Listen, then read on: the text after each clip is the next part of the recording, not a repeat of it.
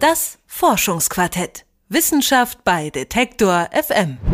Herzlich willkommen beim Forschungsquartett. Mein Name ist Lara-Lena Götte und wir beschäftigen uns heute mit der übermäßigen Selbstliebe oder auch dem Narzissmus. Eine Eigenschaft, die benannt ist nach dem mythischen Narzis, einem jungen Mann, der die Liebe anderer zurückweist und sich schließlich in sein eigenes Spiegelbild verliebt. Was den Narzissmus eigentlich genau ausmacht und wie er sich auswirkt, darüber machen sich seit der ersten Definition von Sigmund Freud zahlreiche Forscherinnen und Forscher die unterschiedlichsten Gedanken. Und eine dieser Forscherinnen ist Katrin Rentsch. Sie ist Dozentin am Lehrstuhl für Persönlichkeitspsychologie und psychologische Diagnostik an der Universität in Bamberg. In einer aktuellen Studie hat sie untersucht, wie Narzissmus sich auf das Miteinander in unserer Gesellschaft auswirken kann. Und darüber spreche ich jetzt mit ihr. Hallo, Frau Rentsch. Hallo. Wenn von Narzissmus gesprochen wird, dann ist das meistens negativ konnotiert. Ähm, narzisstische Menschen, die gelten meist als selbstverliebt, egozentrisch und auch wenig empathisch. Sehen Sie das genauso oder was macht Narzissmus für Sie eigentlich aus? Also an für sich haben Sie mit dieser Beschreibung die Definition von Narzissmus schon sehr gut getroffen. In dem Falle würden wir in der Psychologie von dem sogenannten grandiosen Narzissmus sprechen. Das heißt tatsächlich diese Selbstverliebtheit, diese Wahrnehmung der eigenen Grandiosität, Anspruchsdenken und Macht über andere zu haben. Ähm, es ist aber so, dass ähm, Narzissmus sowohl positive wie auch negative haben kann.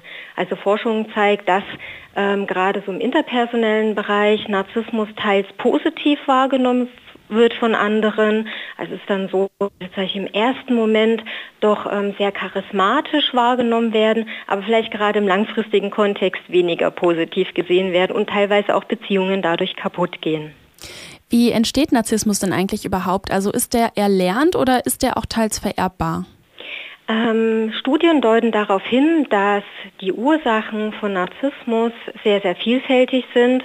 Also es gibt Studien, die zeigen, dass es teilweise genetisch bedingt ist. Allerdings ist der Anteil nicht allzu stark ausgeprägt. Das heißt, es gibt noch weitere Einflussfaktoren, wie zum Beispiel Dinge, die wir erlernen, die dann zum Narzissmus beitragen. Da gibt es die sogenannte Brummelmann-Studie, die gezeigt hat, dass gerade sehr positive Bewertungen, übermäßig positive Bewertungen durch die Eltern an die Kinder auch zu Narzissmus beitragen. Also wenn Eltern ihre Kinder zum Beispiel übermäßig stark loben oder ihnen vermitteln, dass sie besser sind als andere, dass sie privilegiert sind, dann kann das auch zu Narzissmus beitragen. Ich stelle mir das irgendwie gerade schwierig vor, dann da eine Balance zu finden, weil eigentlich ist es ja schön, wenn man seine Kinder äh, immer lobt. Ne? Ähm, ich frage mich jetzt gerade, wann ist Selbstliebe denn positiv und wann kippt sie so um zum Narzissmus? Kann man da irgendwie so eine, also einen Grenzwert oder sowas festlegen? Also einen Grenzwert würde ich da nicht festlegen, aber man kann schon sagen, ähm, wenn diese Form der Selbstliebe ähm, völlig unrealistisch ist und nicht an tatsächlichen Verhaltensweisen mehr verankert ist und das auch äh, fort während sozusagen auf die Kinder einfließt, dann kann das schon in Narzissmus umschlagen. Aber sicherlich ähm, gilt es auch nicht für andere, alle Kinder. Ähm, wie gesagt, es gibt auch genetische Komponenten. Das heißt, ähm, nur weil die Eltern einen sehr, sehr positiv beurteilen, heißt es noch nicht zwangsläufig, dass man dann auch narzisstisch wird. Ne? Aber das ist sehr, sehr schwierig, da einen entsprechenden Pegel jetzt zu verdeutlichen. Mhm. In Ihrer Studie ging es ja darum, die sogenannte Tit-for-Tat-Hypothese zu belegen, die besagt ja im Grunde genommen, dass Narzissten, je mehr sie andere abwerten, sie auch selbst abgelehnt werden. Zu welchem, zu welchem Ergebnis sind sie, da, sind sie da letztendlich gekommen? Ja, also ähm, wir haben genau diese Hypothese untersucht. Man könnte auch auf Deutsch sagen, wie du mir, so ich dir. Und wir haben das insbesondere für den sogenannten agentischen Narzissmus gefunden. Das heißt, das ist eine Form des grandiosen Narzissmus, sich übermäßig positiv zu sehen, Anspruchsdenken zu haben und das aber auf eine übermäßig positive Bewertung hinsichtlich agentischer Eigenschaften zu basieren, wie zum Beispiel sich selbst als besonders intelligent, kreativ, leistungsstark zu sehen. Und da war es so, dass diese sogenannten agentischen Narzissten tatsächlich eher dazu neigten, andere negativ zu bewerten und wurden dann auch im Längsschnitt gesehen von diesen anderen wiederum weniger gemocht, also eher abgelehnt. Ähm, dieses Bild zeigte sich so allerdings nicht für die sogenannten kommunalen Narzissten. Und das wiederum sind Personen, die sich übermäßig positiv auf kommunaler Ebene einschätzen, also etwas wie äh, hinsichtlich ihrer Beziehungsorientierung, zum Beispiel von sich glauben, sie seien der beste Freund auf der Welt. Und da ist es nämlich so, dass diese dazu tendieren, anzugeben, dass sie andere Personen besonders mögen Allerdings werden sie dann von den anderen weniger also weniger oder mehr positiv gemocht. Es gibt also keinen Zusammenhang damit, ob sie von anderen besonders positiv gesehen werden, aber sie glauben, sie werden von anderen besonders positiv gesehen. Mhm. Ich stelle mir diese Studiendurchführung gerade sehr schwierig vor. Also ich glaube, das muss ja auch irgendwie über einen langen Zeitraum geschehen, oder? Sonst kann man das ja auch gar nicht feststellen. Wie ja, war da genau die Durchführung? Ähm, die Durchführung war so, dass diese längsschnittlich angelegt war und das über einen mehrwöchigen Zeitraum. Zu dem ersten Messzeitpunkt ähm, wurde der Narzissmus erhoben bei den Probandinnen und Probanden. Dann einige Wochen später nahmen diese Teilnehmenden in Kleingruppen ähm, weiter an der Studie teil, indem sie in einer Gruppe sich austauschten und miteinander bestimmte Aufgaben bearbeiteten.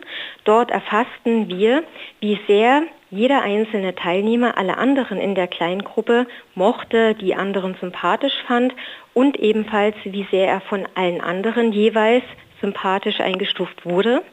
Und das Gleiche haben wir dann nochmal Wochen später in diesen Kleingruppen noch einmal erfasst, also auch dort wiederum, wie man andere wahrnahm und wie man von allen anderen wahrgenommen wurde. Okay, eine Frage habe ich noch, äh, von der ich jetzt nicht weiß, ob Sie sie beantworten können, aber ich habe mich gefragt, ob äh, Narzissmus durch Social Media und diese Selbstdarstellung, die dort möglich ist, begünstigt wird oder eher oder das keinen Einfluss hat. Die Menschen quasi schon vorher narzisstisch sind. Ähm, ich kenne jetzt keine Studien im Detail, inwieweit ähm, soziale Medien einen Einfluss auf Narzissmus oder narzisstische Ausprägungen haben. Aber was man natürlich sagen kann, ist, dass die sozialen Medien ein opti optimales Medium dafür bieten, damit ähm, Narzissten sich entsprechend austun können, sich entsprechend darstellen können und sozusagen ihre individuellen Tendenzen ausleben können. Und das sieht man äh, nicht nur bei Facebook oder ähnlichen ähm, Netzwerken, Online-Netzwerken, sondern sicherlich auch bei ähm, Bloggern oder anderen ähm, ähm, Personen, die sich da in den Medien austoben. Das sagt Katrin Rentsch. Mit der Psychologin habe ich über ihre Forschung zur übermäßigen Selbstliebe, dem Narzissmus, gesprochen. Vielen Dank, Frau Rentsch.